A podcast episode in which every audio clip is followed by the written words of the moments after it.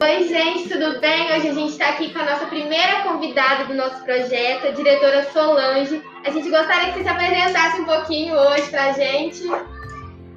Bom, é, meu nome é Solange, sou a proprietária do São Tomás, né? Com muito orgulho. Fiz a minha carreira toda dentro da educação. Hoje eu tenho 40 anos de serviços dedicados à educação. É, sou formada em pedagogia, pós-graduada em gestão de escola, pós-graduada em psicopedagogia.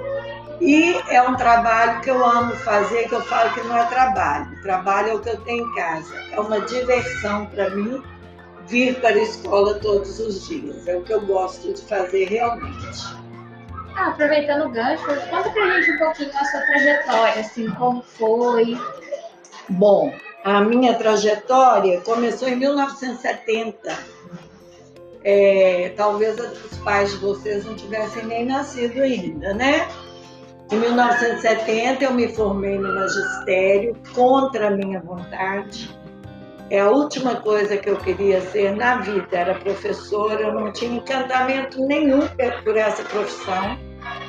Mas, como na época nós só tínhamos em Nova Lima o curso de magistério, e à, à noite a gente tinha um curso de contabilidade. A contabilidade também não me encantava, e como era noite, meu pai nunca me deixaria estudar à noite. Né? Aquela época, para é, as salas eram unissex, não eram salas mistas, então era a coisa era bem distinta, né? Era quase que curso de menino e curso de menina. Então eu fiz o magistério muito contrariadamente, entrei no magistério em 1967, 66. Mas ao final do primeiro ano eu já estava apaixonada pelo magistério, formei é, em segundo lugar na época, com, com medalha de honra ao mérito, porque fui uma aluna brilhante e já saí dali para o trabalho. Então, naquela época, se a gente quisesse ter alguma coisinha, a gente tinha que trabalhar mesmo muito cedo. Em 1970 eu comecei a trabalhar e aí apareceram várias opções, então eu trabalhava assim, de manhã numa escola particular, à tarde numa escola municipal, à noite numa escola estadual. O que, que te fez encantar pelo, pelo magistério, pelo, pela pedagogia? Eu acho que foi mais a relação entre pessoas, sabe? Além do ato de aprender. É a, a relação, aquela convivência ali diária. Você vê que, é, principalmente você vê isso nas séries iniciais, que aquela criança entrou para você, não sabia ler, não sabia escrever, ao final do ano está lendo, está escrevendo, está compondo, está operando, está Vê resolvendo. Evolução, né? Não é fantástico. Acho que nenhuma profissão, além da medicina, que você pega uma pessoa doente e vai até a cura. Mas eu acho é, o magistério uma carreira assim maravilhosa. Eu só lamento dela não ser reconhecida ainda. Mas mesmo vocês nas séries mais adiantadas, professor pega, os professores pegam vocês de um jeito no primeiro dia de aula e entregam no final do ano um ser humano muito melhor, muito mais preparado, muito mais capaz, sem contar esse relacionamento, esse, porque a gente aprende muito com o aluno também, a gente aprende todos os dias. Então, o professor não é aquele que só ensina, é aquele que troca saber, né? Ele troca saber com o aluno. Quanta coisa o aluno ensina para a gente, vocês não têm ideia. E a construção do São Tomás, assim, construir uma instituição como o São Tomás, uma escola, como, como, como que foi a vontade, quando você olhou e falou assim, eu quero construir uma escola? Eu queria, eu tinha meus sonhos, meus sonhos de ensinar. Eu achava que o menino tinha que ter uma escola assim de primeiríssima qualidade, a alfabetização tinha que ser fantástica, as histórias que ele ouvisse tinham que ser as melhores, algumas coisas que se ensinavam na época eu não gostava, eu não acreditava, Aí comecei a sonhar com uma escola do meu jeito. A, a, a professora era mais imperiosa, é, os meninos ficavam lá embaixo, o professor lá em cima. Eu queria uma coisa mais nivelada, todos mais ou menos no mesmo nível, uma troca de conhecimento. Então veio o sonho do pé de moleque. E pé de moleque, porque moleque é travessura, eu imaginava uma escola cheia de crianças, mas pintando, mas pintando, subindo, escalando, rolando, se lambuzando de tinta. Eu queria uma criança com a mão na massa, sabe? Fazendo, é, construindo conhecimento a cada dia. E aí veio esse sonho que mais tarde eu tive condição de, de realizar sabe? Foi muito gratificante para mim o pé de moleque. Durou pouco o pé de moleque, porque à medida que as séries foram chegando no terceiro período, os pais começaram a pedir o primeiro ano, chegava no quarto ano, eu quero o quinto ano, e assim a gente foi crescendo. Mas é, eu me senti inteiramente realizada o dia que eu comecei a matrícula do pé de moleque na sala da minha casa sem ter escola. Pensando em fazer uma escola no porão da minha casa a partir do fevereiro do ano seguinte. E tudo aconteceu. Sabe? Muito interessante, né? Verdade. E as dificuldades que você enfrentou nessa, nessa, nessa lida de uma escola, de construir mesmo uma instituição, claro que tem várias dificuldades, várias adversidades vão surgindo ao longo do tempo, expansão mesmo da escola, acaba é. acontecendo adversidades, principalmente essa agora, uma das que você está passando, a de lidar numa escola e uma pandemia, como que lidar com tudo isso? Olha, as dificuldades foram inúmeras, mas eu acho que as, as dificuldades físicas e materiais não foram as piores. Ah, quando você abre a escola, quando eu abri a escola, é, a maior dificuldade foi fazer com que as pessoas de fora acreditassem que ali era uma escola e que ali faria um trabalho sério e que ali as pessoas estariam envolvidas na educação do seu filho. Então isso foi o mais difícil. Então você se apega às leis da época, aos filósofos, a tudo que você aprendeu e você monta ali o seu projeto de escola, você monta um plano pedagógico, eu quero que aconteça dessa e dessa forma, para depois você partir para o aspecto físico e material. Porque aula, escola boa, você faz debaixo de uma árvore. Certo? Escola boa, você faz debaixo de uma árvore. Você não precisa de ter uma sala linda, confortável. Sabe? Se tem um bom professor debaixo de uma árvore com um grupo de meninos do lado, e se ele tem um bom propósito, o propósito é, edu educacional tem que ser muito firme. Se ele tem um bom propósito, ele faz uma boa escola. E agora a questão do, da, diversidade mesmo, de pessoa para pessoa. Na escola acontece de ter casos LGBTQIA, né? Que hoje em dia a sigla está aumentando e a gente consegue é, aderir mais pessoas ali. E aí a gente queria saber como é que lidar com isso, os pais também, e tem algum caso específico que você queira contar pra gente? Na escola lida com jovens que é. vivem isso a todo é, Eu, é, eu vou falar para vocês que eu estou aprendendo muito. Tenho que ler muito, porque é tudo muito novo para mim. Talvez não seja novo para vocês, né? Mas para mim é muito novo. É muita sigla, é muita letra. Eu ainda não tinha decorado as três primeiras, já apareceu a quarta.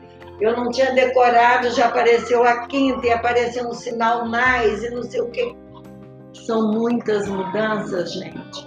E eu sou de uma época, não vou dizer que não existia, mas as coisas eram muito é, escondidas, veladas. muito veladas, né?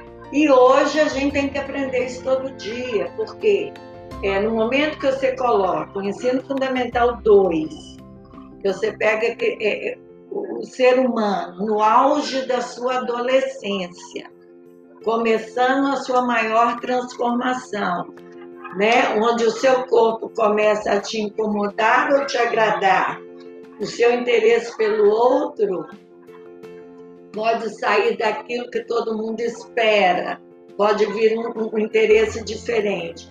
E que você pega o ensino médio, onde se consolida é, esse, essa mudança, essa transformação, a gente tem que estudar muito.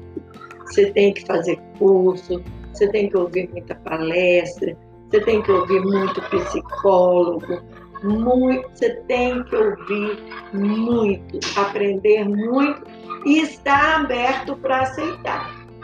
Ah, mas é importante, né, que você, mesmo indo em uma geração mais antiga, que era, como você disse, coisas mais veladas e tal, é muito, muito importante e muito bonito ver que você está disposta a aprender, está disposta a entender o que está acontecendo. Porque tem muita gente que definitivamente não, não, quer, aprender. É, tem gente que não quer ver. É, e eu falo assim que eu me sinto privilegiada. Eu tenho uma cabeça muito aberta, eu acho.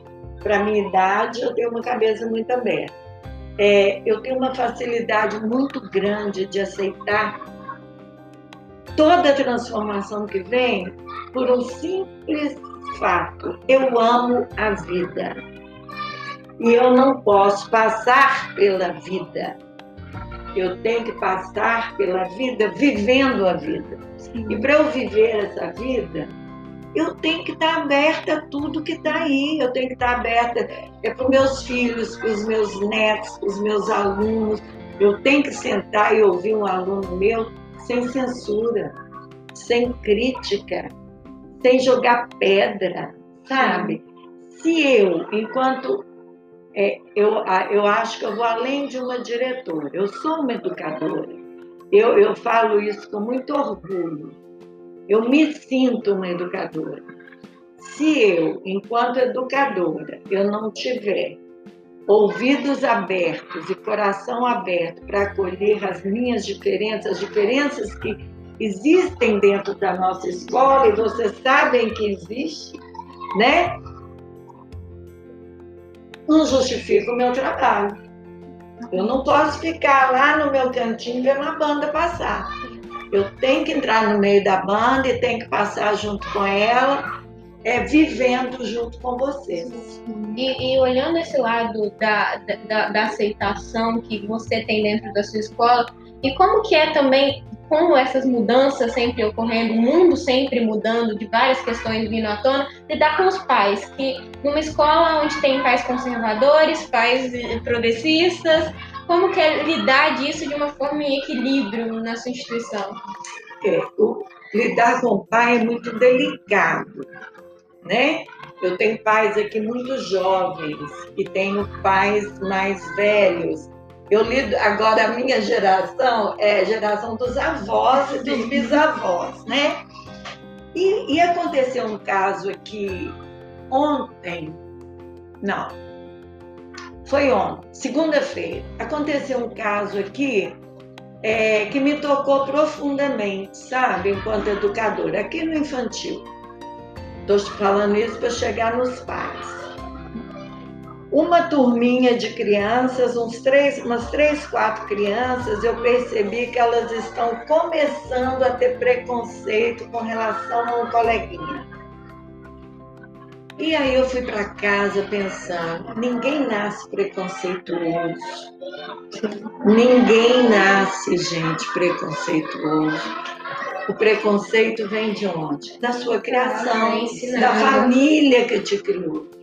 Então, o meu trabalho com os pais, gente, é muito difícil.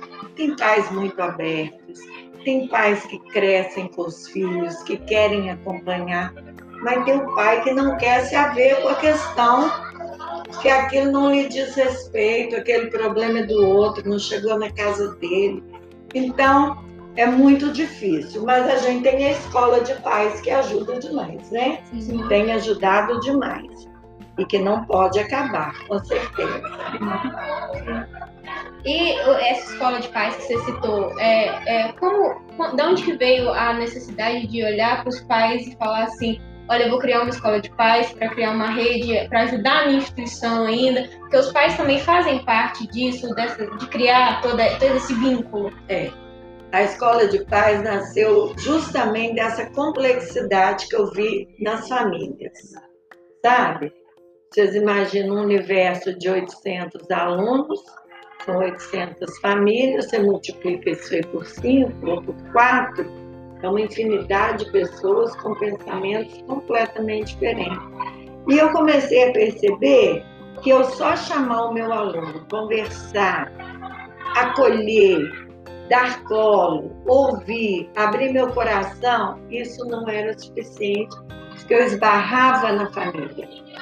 Então, a gente abriu a escola de paz, que funcionava até antes da pandemia, toda primeira terça-feira do mês, onde a gente estava trazendo psicólogos, pediatras, é, psicanalistas, pessoas para trazerem o seu depoimento.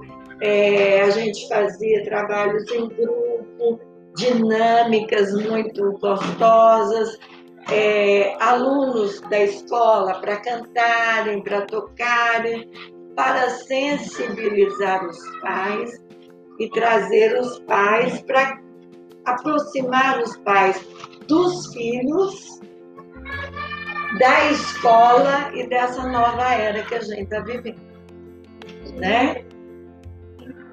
E agora a questão do, do, machismo dentro da escola, né? A nossa escola é formada por mulheres, né? Mulheres empoderadas, nossas professoras, que a gente, assim, tem um carinho muito especial.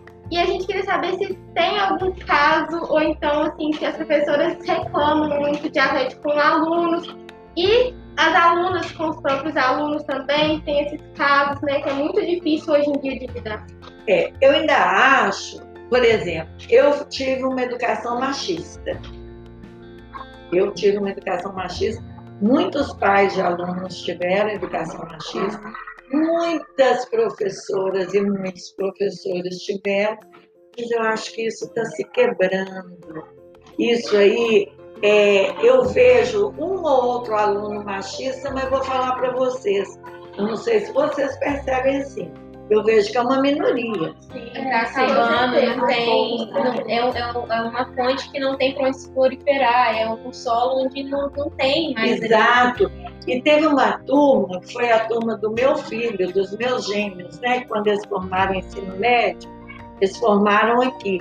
Isso já tem uns nove anos, mais ou menos. E a turma deles é, tinha um menino encantador nessa turma, encantador. Ele não, é o primeiro menino que eu vi assim, não tinha nada de machista. Ele queria ajudar, ele se aproximava da mulher, ele partilhava tudo. E ele era aquele que chegava na sala do professor com uma flor para a professora, declamava um verso, é, tocava um violão, cantava. Ele foi amolecendo o coração dos meninos e hoje eu vejo uma mudança muito grande. Eu não vejo esse machismo tão forte na escola, nem com os professores. Meus professores são umas moças. Umas são os amores, sabe? Verdade, então, não são? Com Eles, eu nunca vi um professor meu com uma atitude machista. Eles são doces, sabe? Então, eu, eu vejo isso assim muito pouco agora a escolha dessa família São Tomás é uma coisa que é, criar esse corpo, né? Como que é difícil criar um corpo tão, tão unido como São Tomás? É, requer muito trabalho. muito trabalho. Alguns se adaptam, outros não. Mas é, o São Tomás é como toda família. Há divergência de opinião, há divergência de ponto de vista, o querer de um não se encontra com o querer de outro, o que um espera talvez está longe do que o outro deseja. Mas eu sempre tive um jeito de trabalhar assim, com muita franqueza, muita transparência, muito de olhar no seu olho e falar assim: vem cá, você me deu uma má resposta ontem, por quê? Está com algum problema? O que, que aconteceu? Eu te fiz alguma coisa, vem cá, vamos conversar. Eu sou muito assim. Então, acho que todo mundo vai vivendo isso, vai vivendo isso. Não quer dizer que eu sou boazinha. Eu tenho uma, a minha autoridade. Que quando eu digo não, é não. Se eu digo sim, é sim. E você pode discordar de mim. Mas saiba discordar de mim. Entendeu? Saiba discordar, porque eu nunca vou chamar a sua atenção em público. Eu sempre vou conversar com você em particular e sempre vou ser muito transparente, muito franca mesmo. Então, vem as pessoas, com um mês apaixonadas com o São Tomé. Vocês percebem isso? Sim, com toda certeza. é uma escola que acolhe, que na mesma hora que você entra, você não tem tempo de não gostar, você é acolhido de todas as você maneiras. Você vê choque entre professor, não, a gente não vê isso, não. né?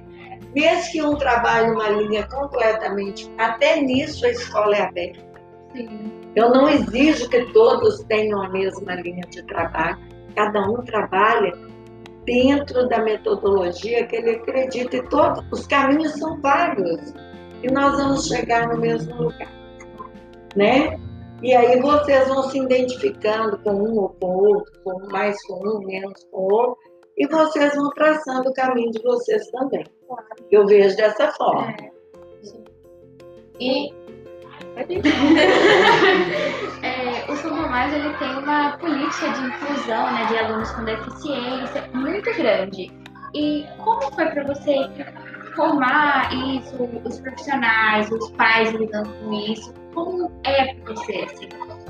Uma batalha também, porque é, o pai que não tem um filho deficiente, ele acha que nunca vai ele nunca vai passar por aquilo, ele não entende da deficiência, ele não sabe como lidar com aquela deficiência. Hoje as coisas estão muito mais esclarecidas. O povo hoje está mais esclarecido, né, sim, gente? Sim. Temos mil canais aí para informar tudo a toda hora. Mas, no princípio, quando eu comecei a aceitar alunos com necessidades especiais, é, eles foram altamente discriminados. Eu perdi aluno, porque o pai achava que aquela baba, se te encostasse, você ia ficar doente também. Entendeu? Então, assim, foi muito difícil. Hoje é um paraíso. Todos os meus alunos portadores de necessidades especiais são respeitados, são queridos, são convidados para o aniversário, são convidados para passar o final de semana na casa. Nunca imaginei eu chegar nesse ponto. Entendeu? Que bom, chegou, né? É. Bom, nossa, é eu acho que é esse o caminho. Tá dando certo, né? Seu trabalho, seu esforço para a inclusão das pessoas está dando certo. É, eu acho que a inclusão ela tem que ser total. Ela tem que ser de credo, de raça, de cor, de habilidades, de possibilidades, de gênero. Uma escola inclusiva, ela não pode falar assim, ah, eu sou uma escola inclusiva, eu vou receber alunos com necessidades especiais, mas não vou receber o negro, não vou receber o, o, o, o gay, não vou receber o albino. A escola se ela é inclusiva, ela tem, tem que, ser inclusiva né? em todos os aspectos. Não tem aquele que pode mais, o que pode menos, mais bonito, mais feio, o cabelo mais bonito. Na minha época, quando tinha um desfile na, na rua, sempre puxava o pelotão. A mais alta, cabelo mais liso, os olhos mais claros e a perna mais grossa o resto ficava. A discriminação era muito grande, tinha que exaltar só o que era belo, mas não, não se levava em conta que o que é belo para você não é belo para o é outro. outro. E a beleza está na comunhão das diferenças. Essa é a grande beleza, sabe? Eu juntar todo mundo ali, não existe diferença. Eu junto todo mundo, abraço todo mundo. Não tem cabelo mais bonito, não tem cor de olho mais bonito. Todo mundo, cada um é um ser humano com todas as potencialidades. E eu tenho é que respeitar. Alguém, né? Todo, todo mundo é belo. Para o pai ele é o mais lindo do é. mundo, para a namorada, para o namorado, não é isso? Sim, não existe. A escola ela não pode excluir. Uma escola que exclui, gente, ela não educa. É. Vocês concordam sim, com isso? Sim, muito. Que uma escola que exclui... Ela reitera o mal, ela reitera uma sociedade doente. Isso, ela, ela não pode. Isso. Então, é, é, eu não posso conceber nenhuma escola que exclua alguém por qualquer motivo. Sim. Não é um local onde se fala ali se pratica educação, não. Sim. Não é isso. E a imagem do São Tomás construída, sólida como ela é hoje, assim, tem, tem a todo lugar que você chega e fala de São Tomás, é uma escola de respeito, é uma escola que realmente leva um, um nome em si.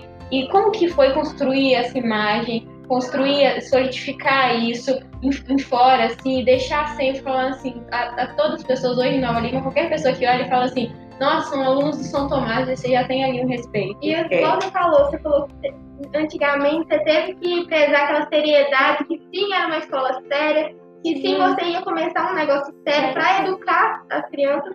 E hoje em dia, é, isso já é muito visto, né? O São Tomás é muito grande, uma escola isso. muito grande aqui na Vale.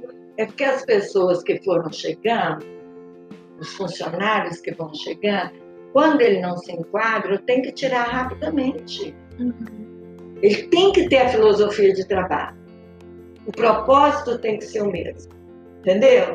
Sim, sim, Porque se todos trabalham dentro do mesmo propósito, trabalham com transparência, isso reflete lá fora, é um espelho, sabe? Isso vai lá para fora. E todas as vezes que eu tive problemas lá fora, porque tive alguns, eu fui até a casa, eu fui até a escola, eu fui até o comércio, eu fui atrás. Eu fui Sim. atrás, eu fui me explicar por quê. Por que é, é rejeitar um aluno meu? Por que tratar mal um aluno meu? Não tem isso. O aluno meu tem que ser respeitado. Olha, uma professora de fora veio trabalhar aqui e ela falou comigo, Solange, impressionante. Você chega em qualquer lugar em Nova Lima. Se tiver com a camisa do São Tomás, já é, a porta já abre. Se você falar que é funcionário do São Tomás, então, entendeu? E com meu aluno acontece a mesma coisa. Aonde encontra um aluno meu fazendo qualquer coisa errada, eu sou avisada imediatamente. Solange, aluno seu aqui de uniforme. Ainda mais porque é uma cidade pequena, né? Pequena, pequena. Agora, eu me orgulho muito do São Tomás, espero que vocês se orgulhem muito também, gente. Porque hoje a gente carrega isso no peito com tanta força, sabe? Hoje, o que eu sinto é que o São Tomás faz diferença em Nova Lima. Faz, faz uma diferença muito grande. Meu aluno é considerado mais educado, meu aluno é considerado mais correto, mais sério. E os alunos que ao longo do trajeto dele, ele não, não se enquadra, ele não aguenta. Tem aluno que não aguenta, vocês sabem disso. Sim. E ele sai. Por quê? Tem um parâmetro ali, tem, tem uma linha, uma linha tênue, sabe? Muito tênue se, se, se você comparar com outras escolas. E também, falando de, da, da escola, que você está falando da escola, a imagem para a cidade, é, quando você cria uma escola cidadã como São Tomás, que tem aí projetos para fora, que carregam o nome para fora, que ajuda a comunidade da cidade, seja com projetos de sustentabilidade, seja com um, criar um aluno consciente das coisas, consciente do mundo em que ele vive, é, quando que veio essa ideia de eu vou criar uma escola onde é, o ser cidadão vai ser valorizado? Olha, quando a gente começa uma escola, o, o, o, menino, quando ele chega na escola, aos dois aninhos, três aninhos, ele traz a leitura dele de mundo, né? Ele lê o mundo muito bem. Ele entende aquele mundo dele, ele quer a casa dele. E vocês já devem ter ouvido na vida de vocês, ao longo da vida, que a escola prepara você para o mundo. Sim. É isso? Sim. Uhum. Falava-se muito isso. Mas se eu preparo você para o mundo, eu não posso subir meus muros e trancar meu portão. Eu tenho que trazer o mundo para dentro da escola, ou eu tenho que tirar você aqui de dentro e levá-la no mundo. Mostrar a realidade de verdade, Mostrar né? a realidade. É a verdade. Não existe palavras bonitas para definir certas situações feias. Não adianta redoma e deixar ali. Não, então é essa abertura, sabe? É, é pegar meu aluno, eu não estou julgando ele no mundo, não. Eu estou trazendo o mundo até ele, eu levo até o mundo, mas a gente vai ensinando como caminhar nesse mundo. Você não pode caminhar sem ser solidário. Você não pode caminhar preconceituoso, né? Não tem como você fazer uma trajetória.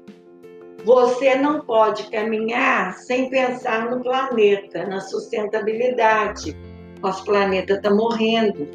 A doença está aí, a pandemia está aí para nos mostrar isso. E não tem o plano B, não. O nosso É. plano é a, a- o planeta Terra, estão aí. Temos que cuidar dele. Então, gente, sem filantropia, sem respeito às diferenças, sem sustentabilidade, a gente não vai a lugar nenhum. A gente não vai se dar bem lá no mundão, não, não tá? Então, aí que está o grande papel da escola. Por isso que a gente vai criando. Eu criei as campanhas filantrópicas, agora a gente começou a um projeto mais profundo. Vocês tiveram encontro com a Arapoti? Sim, O que, tivemos. que vocês acharam? super interessante. É, uma, é, um, é um- um ponto de olhar tipo, a sustentabilidade de, a- acessível a gente. Sim, porque a gente olha Verdade. a reciclagem, a coisa, a gente olha tão de um jeito tão longe, tão distante da gente, sabe? É, é- é- é incrível como parece distante e, o Arapti traz pra gente de uma forma tão próxima. Muito. acessível. Aproxima a gente da, da sustentabilidade, daquilo de querer ajudar o mundo. Sim, aqui, meus aluninhos aqui do infantil já estão dando comida para as minhoquinhas lá na, na composteira, sabe? Então, é, então, o projeto Arapoti é um projeto assim viável, Sim. que não adianta eu traçar objetivos que a gente nunca vai conseguir alcançar. Então, é um projeto, meu sonho. A gente já tem o selo da Escola Solidária, agora é, eu quero adquirir o selo da Escola Sustentável. E temos ainda outros projetos, aquela viagem que a gente faz ao exterior todo ano, sabe? É, é um projeto também de levar meu aluno para um mundo mais distante, de ver outras realidades, de trazer outros conhecimentos. E para o ensino médio, a gente está fazendo uma parceria com a Spibble. A Spibble é uma escola da Filadélfia que vai propiciar o meu ensino médio de fazer o homeschooling aqui dentro da escola. Então, ele com mais cinco matérias, ele vai conseguir ter o diploma de homeschooling e vai poder cursar faculdades lá fora quando ele sair daqui. Extremamente Legal. interessante. é. Muito A gente que interessante. tá no ensino médio, né? A gente já tá Já, super é empolgado com essa ideia. Pois é, muito legal, é muito legal, porque todo mundo quer sair e fazer um intercâmbio, Sim. Verdade. não é? Então você fica lá, mora com uma família, não dá certo, mora com outra família. Bom, e se você fizer, se você entrar nesse projeto, se você se interessar, além das aulas normais, né? Os itinerários formativos já vão ajudar muito nisso. Você vai fazer mais cinco conteúdos, vai ter o seu diploma de homeschool, você vai chegar lá, vamos fazer o, o intercâmbio, vamos, mas você vai para dentro de uma faculdade. Sim, Sim. muito Não é? mais produtivo. É muito mais produtivo, é um dinheiro que você vai gastar é, aplicando no seu futuro. Então a gente tem muito projeto bom, meus projetos não param, sabe?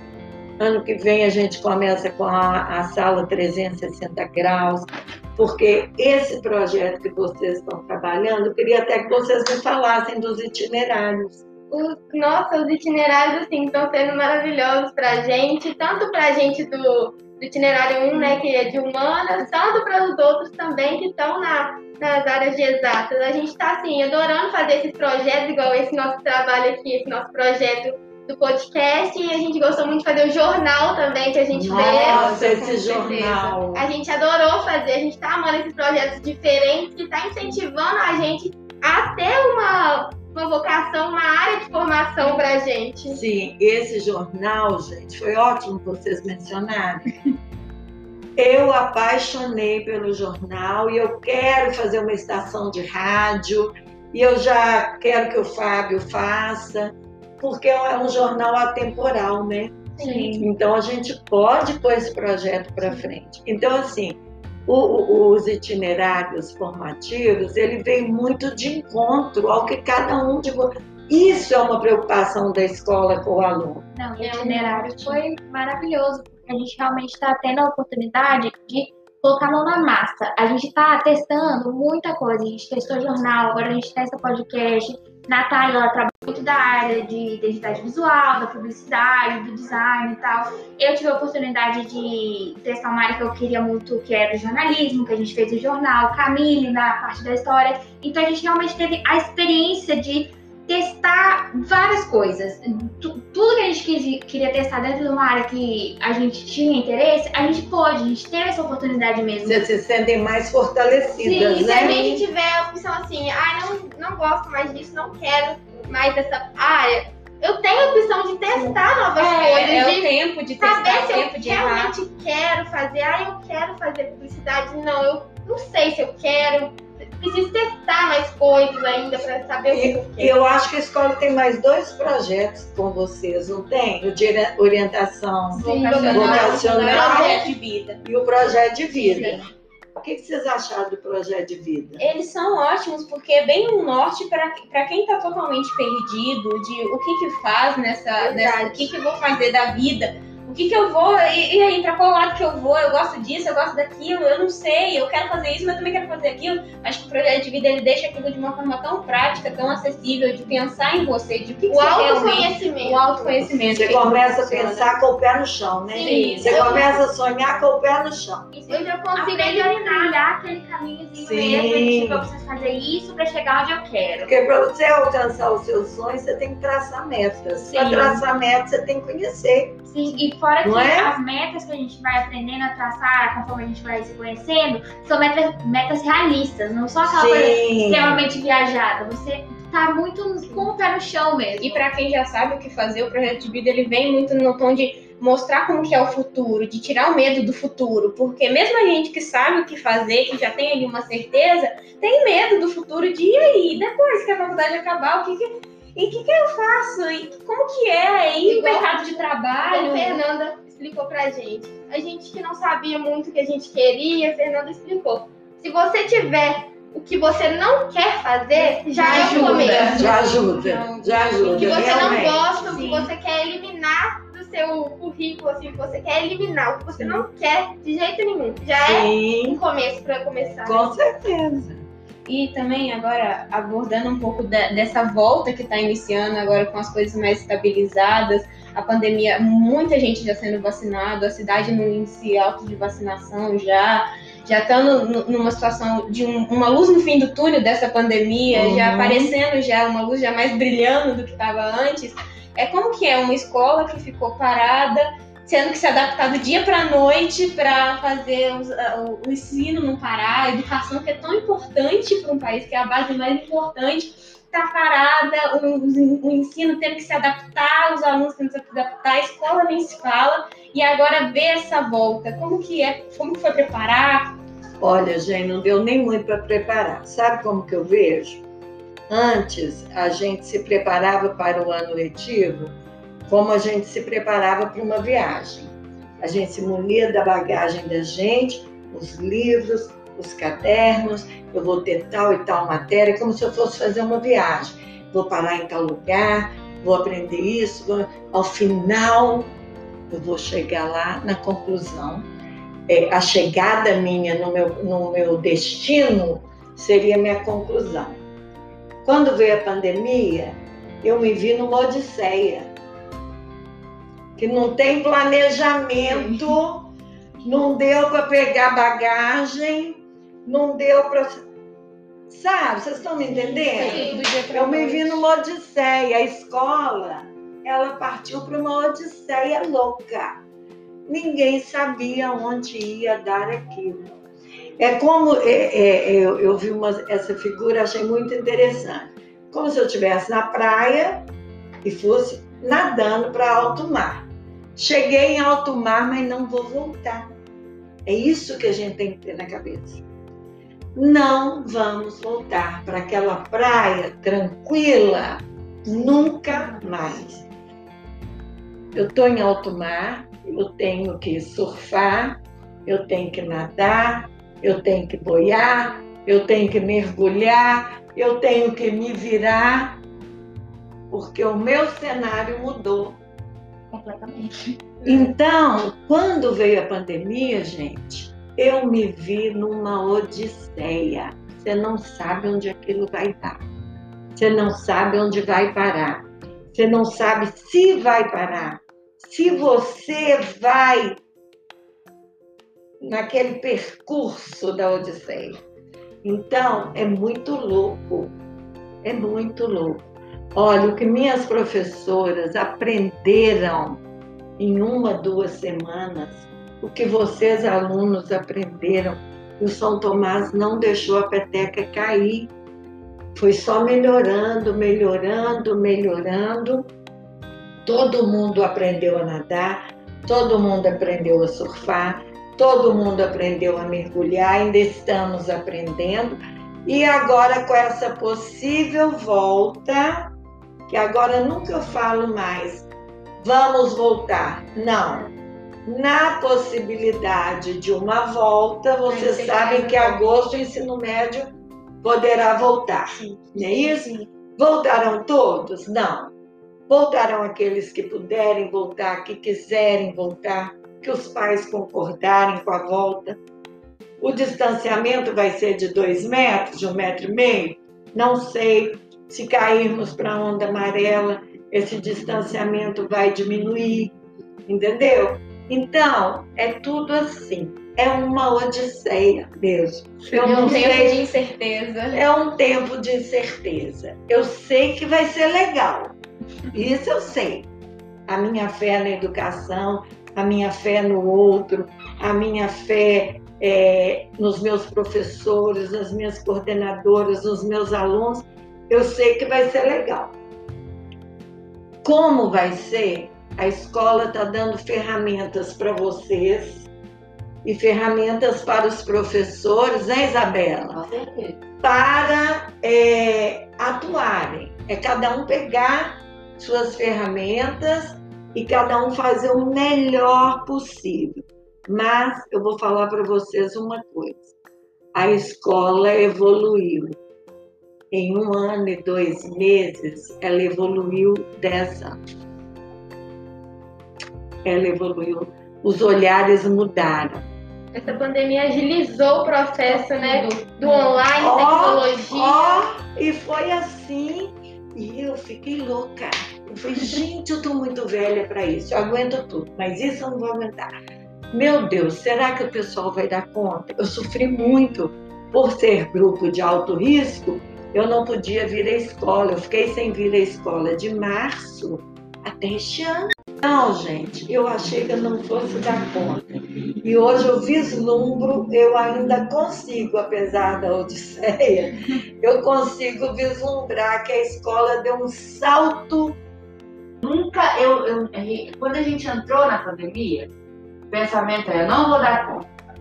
Hoje, O pensamento é, pode vir qualquer coisa que eu dou. Exatamente. A gente já passou por, por isso, o que vier agora é fichinha. Gente, por muita coisa, que você sabe, o São Tomás não é uma escola de grande porte, não é uma escola rica, não é uma escola luxuosa, mas dentro da simplicidade dela, ela conseguiu se colocar, ela conseguiu se posicionar, ela conseguiu dar as ferramentas para os professores. E muito bem. E, muito bem. e a parceria com o Bernoulli foi brilhantemente bem feita. Ela veio na hora exata. Necessária, né? é? Necessária. Sim, Muito veio na hora exata. Ela veio na hora exata. É uma escola que preocupa com o aluno, que vocês não imaginam quanto. Preocupa com o professor, né, Isabela? A plataforma Bernoulli, É fantástica, é simulado fantástica. que a gente tem, que a gente consegue simular mesmo a nota do Enem, que faculdade a gente passaria, isso é muito Nenhuma. As interessante. ferramentas do Bernoulli são muito E a análise de resultado que é feita, que ela te pontua. Olha, você está querendo áreas de humanos, você tem que melhorar aqui, aqui, aqui não tá bom. Não é? Você É, quer exato. Então, gente, isso tudo foi um crescimento, sabe? Então, assim, em uma, a escola não. A escola, ela estava numa mesmice há alguns anos. Uhum. Ela foi obrigada a, a revolucionar. Então foi muito, eu vejo como positivo. Apesar de tantas mortes, É, apesar infelizmente, desse país maluco que a gente vive, que hoje, às vezes, dependendo da situação, a gente tem até vergonha de dizer que é brasileiro, né? Muito Um país muito verdade. louco, mas nós evoluímos. E entrando agora no encerramento, né? A gente queria saber o que você. Se você gostou de estar aqui com a gente É. hoje, como que foi estar aqui nesse projeto? Gente, eu gostei, estou muito honrada também. Três gatinhas inteligentíssimas, dedicadas, estudiosas, uma professora coordenando vocês, que Isabela é fruto do São Tomás, Verdade. ela é do pé de moleque. pé de moleque. Isabela é, é fruto do, do pé de moleque. Então, assim, eu estou muito feliz. Tem, tem felicidade maior? Um projeto sendo coordenado por uma ex-aluna, que é uma professora brilhante que nós temos. Três alunas dedicadas, estudiosas, inteligentes, capazes, preocupadas com o futuro, preocupadas com o que vão ser, e eu espero que o São Tomás esteja contribuindo para isso. Estou muito feliz. A Muito também, honrada também. Que Nós bom. que agradecemos a sua participação, que hoje foi muito importante, muito enriquecedor para a gente também ter essa conversa com a diretora, né? Porque muitas vezes a gente pensa, é aluno, diretor. Aqui não, aqui, igual você falou, você se iguala aos alunos, você Sim. gosta de ter essa conversa aberta, é uma mente aberta Até tem. porque vocês estão me ensinando todos os dias, gente. Todos os dias vocês me ensinam uma coisinha. Então a gente está no mesmo nível, sabe? Eu aprendo com vocês, vocês comigo, e assim é a vida. E vou dar um conselho: sigam a carreira de vocês com muita garra, com muito estudo, sem preconceito de espécie alguma. Se abram para a vida, se abram para o mundo, tentem aprender, porque a gente aqui é para aprender. Sim. Certo? Muito obrigada, viu? Obrigada, Nós agradecemos.